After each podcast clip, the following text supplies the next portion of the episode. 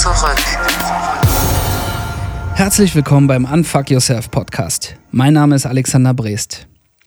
Zum Anfang dieser Folge ist es echt nützlich, wenn du dir einen Zettel oder einen Stift bereitlegst oder du kannst auch einen Computer oder dein Smartphone benutzen, um dir gleich ein paar Notizen zu machen.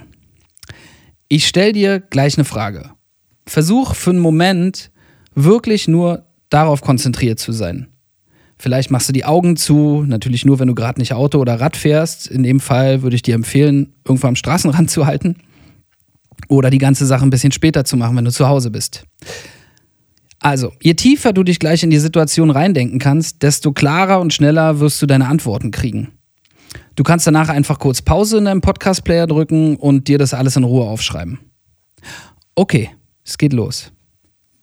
Stell dir vor, du hast einen umfassenden Routinecheck beim Hausarzt.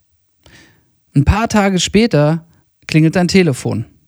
Die Arztpraxis. Man bittet dich doch unbedingt zeitnah mal in der Praxis vorbeizukommen. Gleich am nächsten Tag beeilst du dich und gehst vor der Arbeit noch schnell zum Arzt. Der Arzt hat eine furchtbare Nachricht für dich. Du hast eine unheilbare Krebserkrankung und nur noch ein Jahr zu leben. Jetzt kommt die Frage. Was würdest du mit den letzten zwölf Monaten deines Lebens machen? Schreib jetzt alles ungefiltert so auf, wie es in deinen Kopf kommt. Drück ruhig auf Pause, damit du Ruhe hast. Bis gleich.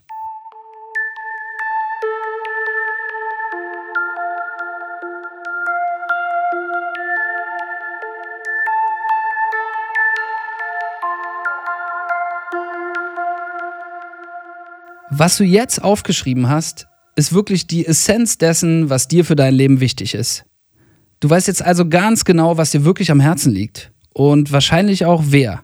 Man würde sich nämlich ganz genau überlegen, mit wem man diese letzte verbleibende Zeit verbringt. Bestimmt nicht mit irgendwelchen Arschlöchern, die einen nerven oder sowas.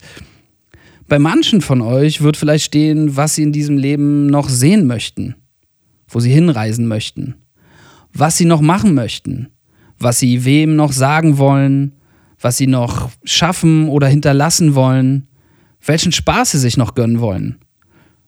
Vielleicht auch, wie sie sich mit ihrem bevorstehenden Tod auseinandersetzen und vielleicht damit Frieden schließen können. Ist egal, alles, was ihr aufgeschrieben habt, ist richtig und wichtig. Denn es geht nur um euch. Was wahrscheinlich wenige oder kaum jemand von euch aufgeschrieben hat, sind Sachen, die man macht, weil man denkt, dass anderes von einem erwarten würden. Das sind also Sachen, die andere für dein Leben wollen. Vielleicht denken diese Leute sogar, dass diese Sachen gut für dich sind und manchmal ist es bestimmt auch der Fall. Doch da die Leute ja meistens gar nicht wissen können, was dir für dich wirklich wichtig ist, ist es ziemlich wahrscheinlich, dass es ihnen in Wirklichkeit oft nur um sie selbst geht und überhaupt nicht um dich. Sie wollen, dass du in ihr Leben passt, dass dein Leben sie darin bestätigt, wie sie selbst leben.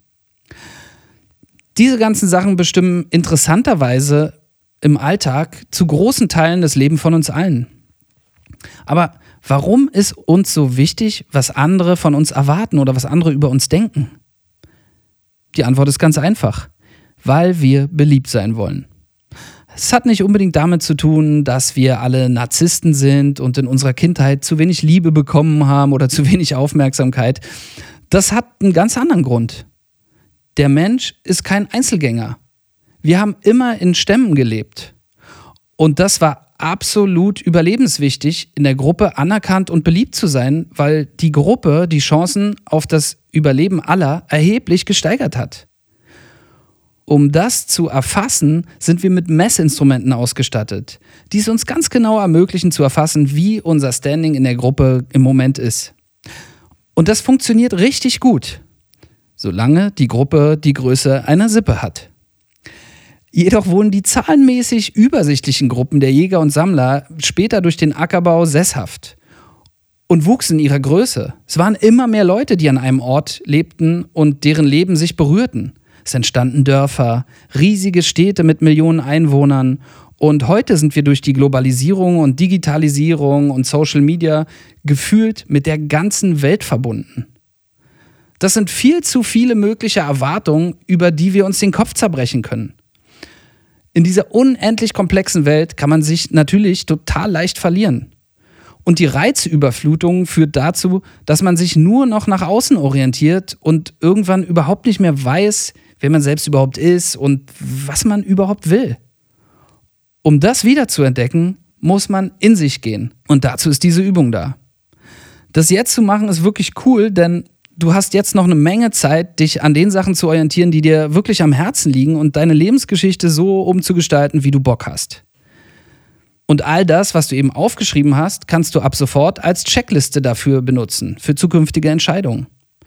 Du kannst die Liste natürlich auch benutzen, um dein Leben aufzuräumen oder auszumisten. Wofür investierst du jetzt wie viel deiner Zeit? Sind das alles Sachen, die dir wirklich wichtig sind oder nicht? Was davon kannst du sein lassen, um mehr Zeit für wichtige Sachen zu haben? Was brauchst du erstmal noch und wie kannst du dich mittelfristig davon unabhängig machen? Ich meine, es ist doch echt tragisch, wenn man überlegt, wie viele Menschen sich die meiste Zeit ihres Lebens überhaupt nicht darüber bewusst sind, was ihnen persönlich wirklich am Herzen liegt. Zu großen Teilen sind sie fremdgesteuert und total unreflektiert. Und irgendwann tritt der absolute Worst Case ein. Der absolute Worst Case ist nämlich, wenn man erst auf dem Sterbebett merkt, was man in Wirklichkeit alles mit wem hätte erleben wollen und nicht hat dann ist man echt am Arsch, denn es ist zu spät. Wäre es nicht echt nützlich, wenn wir jetzt schon wüssten, was Leute auf dem Sterbebett am meisten bereuen? Dann könnten wir nämlich vermeiden, irgendwann am Ende unseres Lebens genauso am Arsch zu sein. Es gibt eine Frau, die jahrelang Sterbende begleitet hat und genau das in einem Buch festgehalten hat. Diese Frau heißt Bronnie Ware und ihr Buch heißt in Deutsch die fünf Dinge, die Sterbende am meisten bereuen. Was diese fünf Dinge sind, erzähle ich dir in der nächsten Folge vom Unfuck Yourself Podcast. Und eine Sache noch. Ich freue mich total, wenn du meinen Podcast weiterempfiehlst, abonnierst und mir eine Bewertung dalässt. Vielen Dank fürs Zuhören und mach's gut.